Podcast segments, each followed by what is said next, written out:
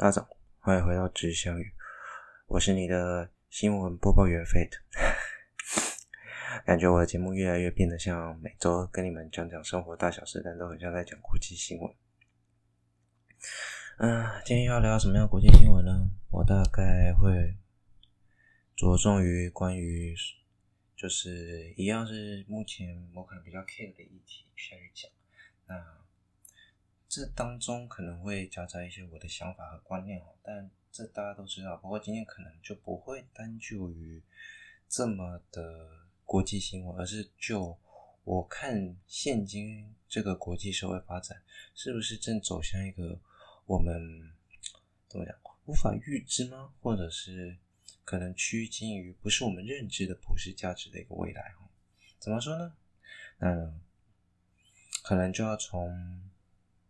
我们一直都最近很热门的香港国安法看起，还有一些关于巴西的民族主义的意识抬头。OK，好，废话不多说，我们就开始节目吧。今天就先从第一个好了，我们先来讲讲关于所谓的民族主义的意识抬头从何看起。当然，最简单来讲，我们就可以从。中国看起来好了，中国这个国家哈，它在我们，哦，我是台，我当然我是台湾人，好，我身为一个台湾人，我对于中国的历史情感，你说浓厚吗？好像也还好。那我的教科书的时代呢？毕竟那时候中国还算可能算勉强算本国是吗？嗯，不知道。但是就是那个时候哈，中国的情感，当然大家都觉得，哎，中国很大，历史朝代渊源啊，感觉好像很有文化。这件事情。没有错，中国很有文化这件事情，你没有资格说它不对。那台湾就没有文化吗？也不能这么说，台湾也有四百年史，对吧？自从中国共产党上台之后，其实他们一直都在塑造一个中国很强盛，还有中国的历史渊源五千年，基本上是无人可及的一个地步。简单来说，就是一种爱国情怀。基本上每个国家或多或少都会有爱国情怀。但是这样的爱国情怀，当过于强烈的时候，就有点危险，而且很容易沦为政治操作。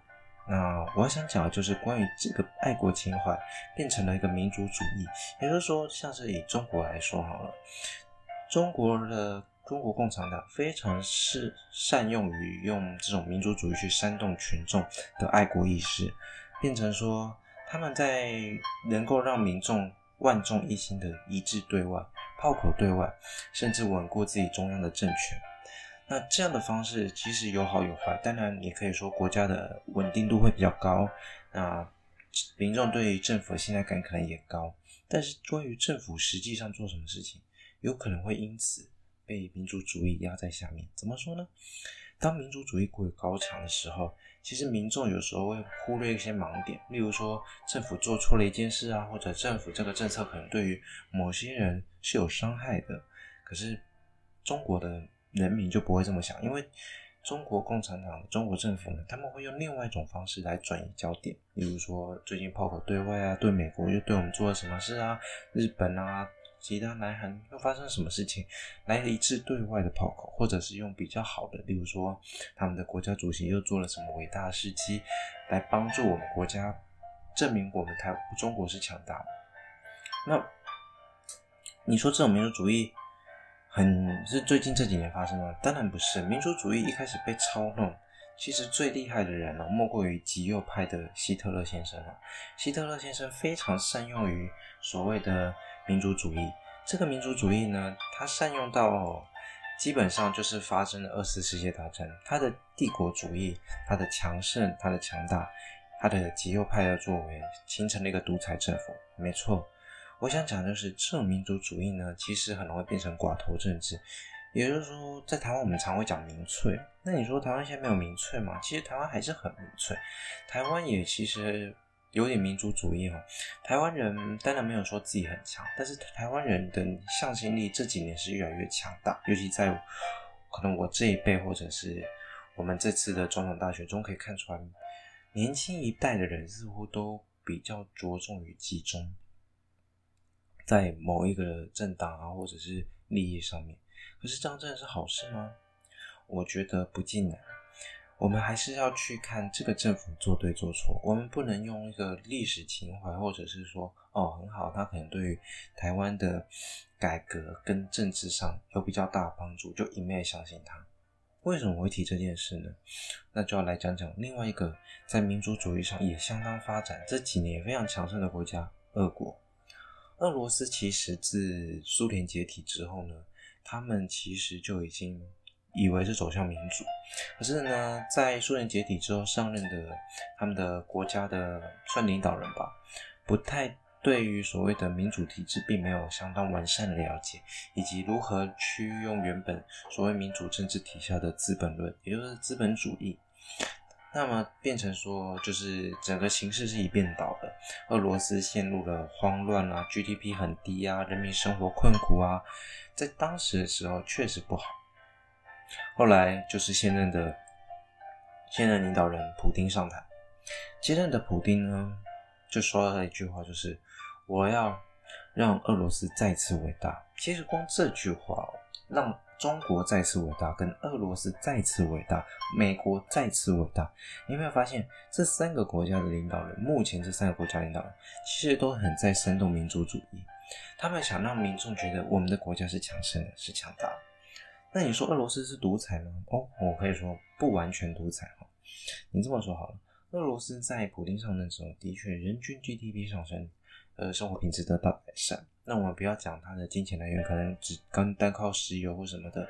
不管怎样讲，人均 GDP 还有很多环境都有改善，所以俄罗斯再次变得强盛，这件事情是没有错的。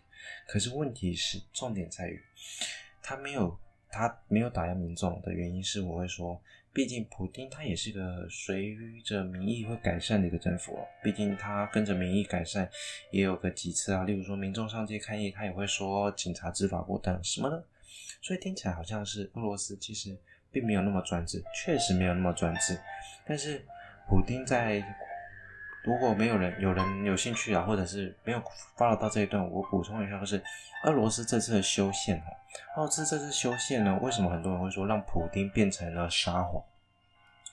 这么说好，普丁上任之后呢，他已经当他是从苏联解体，在一九九几年代的时候上任之后，他当从当他们领导人当到现在，你想想看，那这次修宪呢，就会等于说把普丁原本这次连任完就不能再选，那就是要休息嘛，跟他他可能跟之前的做法，再请个代理人上来当个四年，然后他再上台。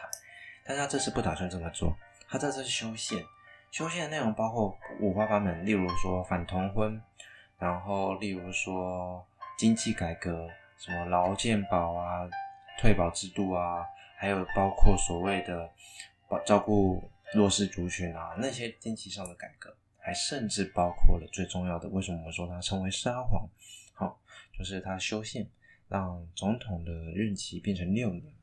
啊，这个动作会有什么问题？这个动作等于说，他一旦修宪成功，就打掉重练，一切归零。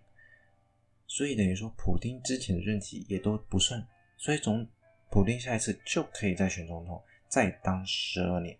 他原本的任期是到二零二四，这下当到二零三六年。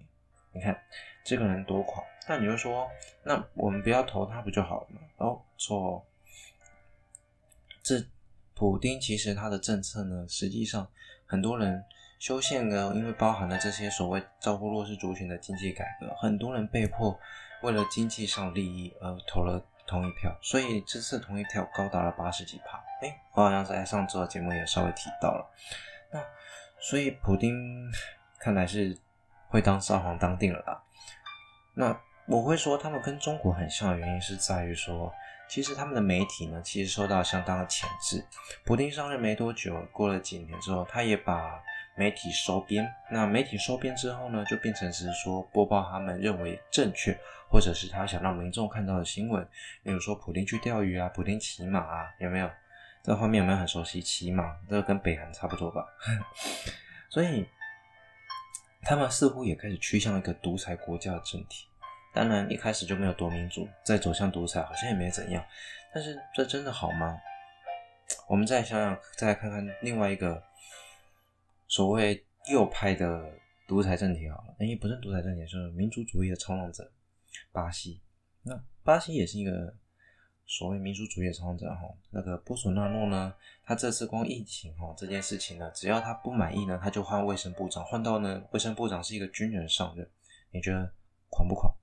狂吧。可是还是很多民支民众支持波索纳诺哦，他甚至跟民众站在一起抗街。抗议啊！为什么你要封城啊？因为他们也是联邦制，巴西也是联邦制，他去抗议联邦政府，跟民众站在一起抗议联邦政府。你觉得这个总统真的很狂哎、真的很狂，狂到一个没极限。可是，那想想看，他的作风也跟谁很像？其实跟川普很像。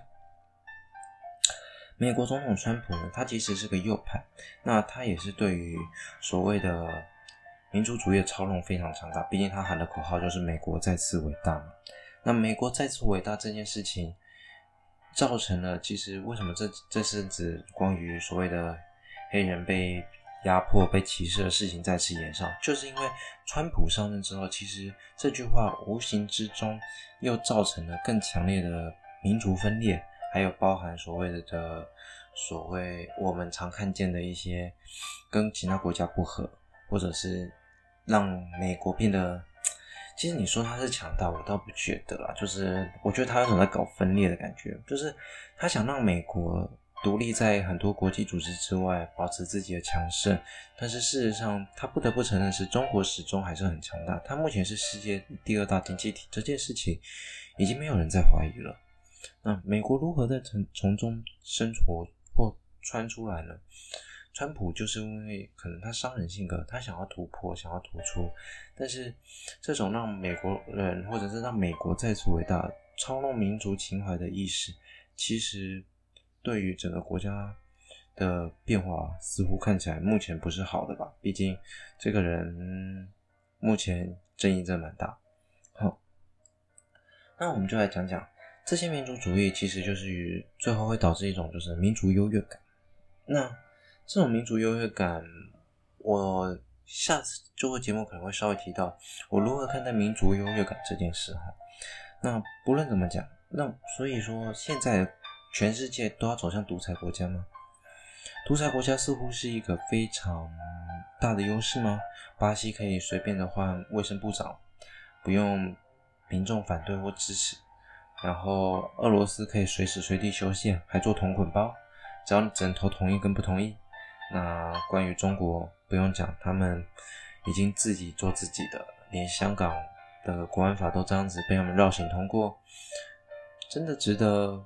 所以世界上真的呃已经快要没落了吗？尤其美国这些年其实有点处于弱势哈，中国的声音越来越强盛，美国似乎渐渐失去领导地位了吗？美国是民主政治的代表，如果他失去了领导地位，真的让会让民主失去这个价值吗？我无法保证说它真的会发生，但是我想说的是，如果它真的发生了，我相信大家，如果大家真的做这个决定，可能是大家支持这个决定，但是总有一天，我相信民主政治还是会再次抬头，因为以民以民为本，一直是很多历史上一个民我们常说的明君或者是好帝王，这可能比较八股一点。但是你不得不承认的是，以民为本，能听到民意，其实能让政府走得比较安稳，因为能够适时的去做修正。民主政治的体制跟好处就在于能够适时的去做修正，尽管修正速度慢，但是当民众的声音出来的时候，政府听到了，愿意去做改变，总比在上面你听到，但是你却为了自身利益，或者是怕得得得罪权贵而无法改变，总比来的好嘛。所以不论怎么说，这件事情呢，我们很值得观察。那全世界会不会走上独裁政体呢？嗯，我们可以再观观察一阵子啊。毕竟川普说句实在话，他最近也是风声鹤唳嘛。然后巴西总统波索纳罗其实民调也有在下滑。也就是说，这些所谓的极右派或者是民操弄民族主义情感的人呢，其实在政治立场上目前真都有点被。拉下来，其实普丁也受到蛮多抨击的，所以会不会因此而变成独裁政体，值得再观察。那我们就慢慢往下看发展会怎样，我也有机会再跟大家聊聊。OK，那我们来聊聊每周一次的科普主题哈。那诶，我不知道这个主题我有没有讲过，那没关系，如果有讲过，你们就在底下留言告诉我，等我知道。嗯，好了，应该是没有讲过了。我开始做科普节目也才三个礼拜，那今天是七月的第二个礼拜哦。那今天要讲的科普主题是所谓的星系分类。嗯，有在追我的 Instagram 知就应该知道，星系分类也是我最近的 po。那我就在这里讲的可能比较完整一点。我们一般来说，我们目前最熟知的星系分类呢，就是哈勃序列法。那它也叫哈勃音叉图，因为它的形状很像音叉哈，旁边就一根凸出来，又扩上去两条，很像音叉，就跟音叉没什么两样。那这里面分三大类，基本上我后来会说四大类，因为这么说好了。嗯，因为有一类是比较不完整的，OK。那我们先讲完整的好。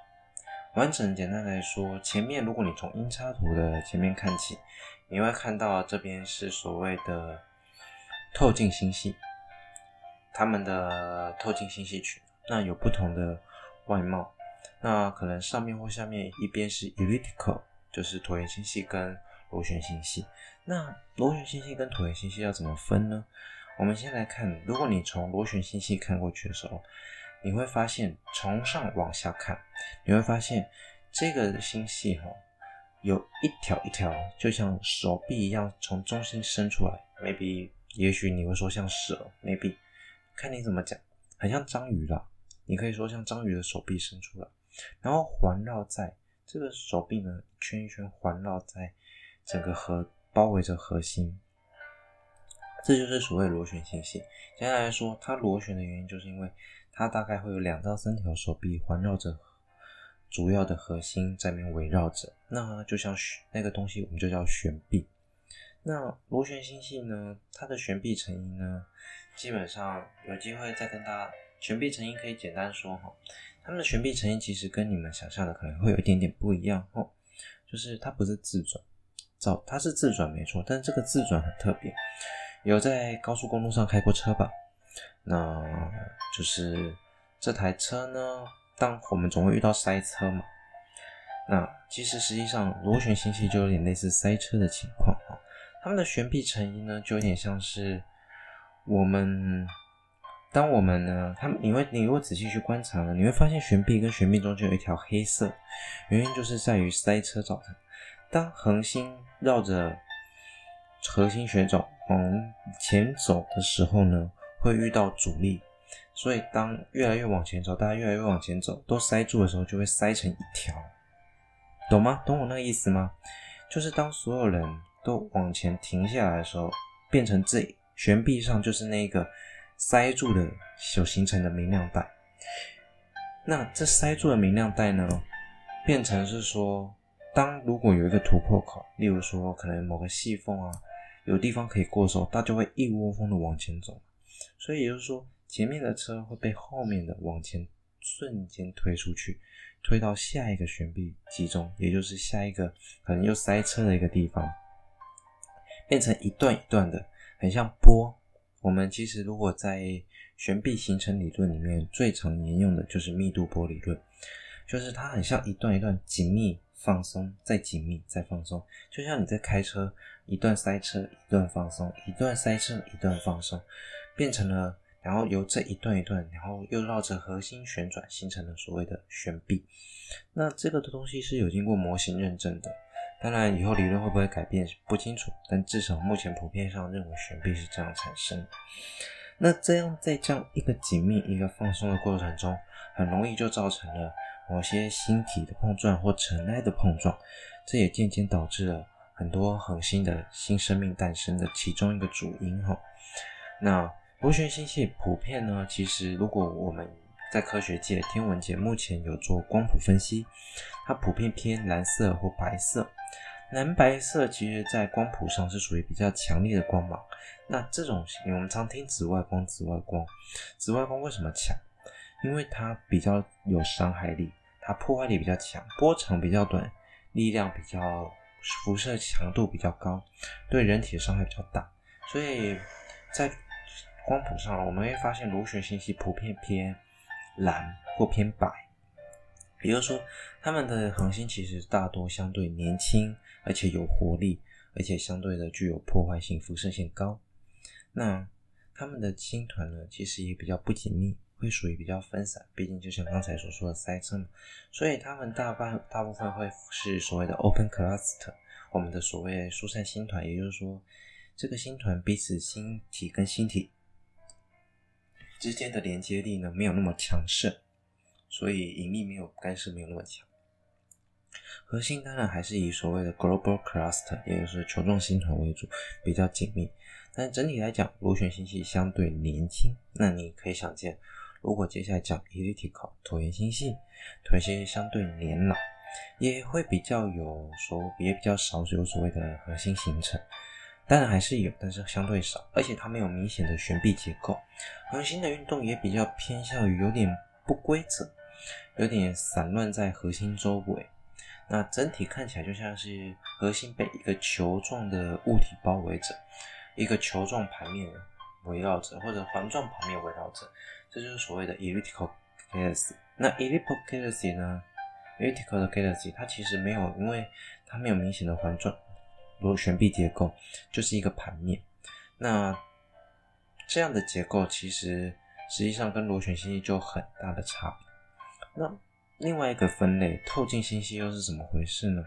透镜星系会得独立分出来讲，其实是因为它介于所谓的螺旋星系跟椭圆星系周边之间。那因为它同时具有两者特征，我们这么讲哈，这么形容透镜星系好了。透镜星系有点像是一个螺旋星系没了大量的气体尘埃，也就是说它没有可以塑造。恒星的材料，那也没有，也失去了，也很少有恒星在里面形成。当然，失去了那么多尘埃，没有恒星在形成很正常。同时间呢，它却又有具有 elliptical 的外表，它没有旋臂，它没有很明显的旋臂，但似乎有一点。但是，它如果假设以侧面或者是正面面对我们的时候，我们其实很难分别出它们与 elliptical 的差别。可是，如果仔细去分析光谱或外貌，它们又有着比 elliptical 年轻的象征表征。所以，你你要说它到底是螺旋星系还是椭圆星系，其实很难界定。那这又就要讲到我特别从我 Instagram 又特别拿出来讲，我之后也会讲到的关于星系演化的问题哈。目前科学界普遍相信。或者是说，其实已经有少数人不这么相信了。这么说好，我们离我们最近的一个比较大的螺旋星系叫仙女座星系。那仙女座星系其实，如果你去看一些资料，你会发现，他们正它正以非常快的速度朝我们靠近。当然，你说非常快是在宇宙间速度非常快，但实际上它距离我们非常远。等到它。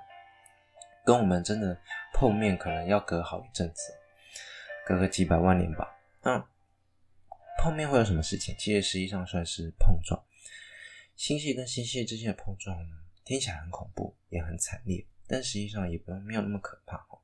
如果你去找影片，你会发现星系碰撞的模拟，根据目前模拟呢，它如果碰撞啊，碰撞之后呢，所有的星体跟尘埃会整个被散出去。它们原本的结构会被打乱，打乱出去之后呢，因为两个星系的引力很强，实际上这些被抛出去的星体，大部分都还是会被抓住抓回来，然后重新呢再创造成一个新的星系，然后这个星系就会变得更大。那普遍的科学家认为，透镜星系就是由两由螺旋星系两个螺旋星系或螺旋星系跟椭圆星系，反正就是由星系碰撞。过程中产生的结果，也就是说，科学家相信螺旋星系碰撞，经由星系碰撞，由最终的走向就是椭圆星系。也就是说，椭圆星系是年轻的螺旋星系步入老年，经由碰撞啊演化而步入老年，变成椭圆星系的结果。当然，这个结果听起来很合理啦。但是目前后来根据我刚才说了，天文学家目前有用光谱在做分析。你如果从光谱去看，其实这些年我们常常发现，有些椭圆星系散发着强烈的蓝光，也就是说蓝色的椭圆星系，也有红色的螺旋星系。所以有部分的科学家认为指出，星系的形成跟一开始的成因就有很大关系。也就是说，星系的开头，星恒星如何或尘埃开始如何围绕它，就已经注定它未来是成为椭圆星系或者是螺旋星系，而这辈子也就走向了不同的未来。那所谓的透镜星系，当然可能真的是因为星系碰撞造成的结果。那它们最后会变成怎样的走向，这还值得我们去观察。但是这群科学家认为，星系的走向不应该只是这么单纯，而是说从一开始它诞生就已经决定了它的外貌，就像我们一诞生就已经决定我们应该长什么样子。尽管你说小时候跟现在长得不一样啊，那当然，但是你基因已经决定，也就是说，他们也星系也是很打娘胎就已经决定了这个他们原本的样子了。那你说，难道所以说现在到底哪一个理论是正确的？其实。科学界目前还没有个定论，但我们可以确定的事情是，星系的诞生其实与我们息息相关哈。那我们这里就来介绍一下银河系究竟是什么样的星系。我们有几个比较，我们根据历年的观测以及分析我们附近恒星运动的结果啊、成分啊，我们目前银河系应该算是一个棒状螺旋星系。什么棒状螺旋星系？哎，刚才没有讲到。刚才没有讲到，额外查一下，棒状螺旋星系呢，其实是螺旋星系呢，这个目前也还在研究为什么会有这样的成因。但是根据我们研究发现，有是三分之二左右的螺旋星系呢，它的核心都会有往外扩的情形，就是往外又有突出像个棒状结构，突出两根，然后再连接到悬臂的一个结构哈。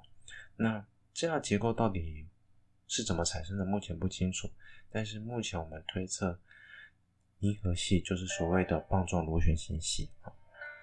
那我们再讲回哈勃序列法一下，我们可以，如果你参与哈勃序列法，你会发现你看不太懂哦，很多都是英文英文字母加数字的结合。讲了那么多，我们就可以来讲哦。刚才敲到东西哦，不好意思。那我们就是来讲一下关于所谓的 S 是什么。S 就是 Spiral Galaxy 哈，所以我们用 S 代表，通常代表螺旋星系哈。那 A 后面的小 a、B、C 代表什么呢？A、B、C 代表悬臂跟悬臂之间的紧密程度哈。A 代表很紧密，B 代表稍微松一点，C 是非常宽松。那 E 就是 Elliptical Galaxy 椭圆星系，那一样用 A、B、C 吗？没有，它没有 A、B、C 了哈，它就是所谓的一二三四那。就是代表椭圆度了，加一个正整数，你至零椭圆度就越低嘛。那还有所谓的 S 零，好，S 零就是所谓的透镜星系哈。那棒状螺旋星系就是 Spiral Boreas Galaxy，就是 SB。好，那关于 A、B、C 或者一二三四，就是代表一样，也是代表所谓的悬臂的紧密程度。这大部分上就是目前我们常用的星系分类法。那它对我们星在研究星系演化上其实有蛮大的帮助。在早期，其实所谓的哈勃是认为椭圆星系其实应该是变成所谓的螺旋星系，但当然之后发现不太是这样子，路线上有一点点不太一样。那不管，但是你能说哈勃现在是错的吗？嗯，我是觉得也不一定啦，毕竟也有科学家已经指出，诞生就决定了基因嘛，嗯。到底哪个理论正确？我们当然可以自己去做研究。OK，那下周呢会就今天就大概讲到这边。那下周欢迎大家再回到知相遇。那我是 Fate，我们下周见，拜拜。好，忘记跟大家报时了，现在时间二零二零七月十一号早上八点四十三分。好，这次真的要说再见，大家晚安。拜拜。哦，早安了，哼，拜拜，一切平安哦。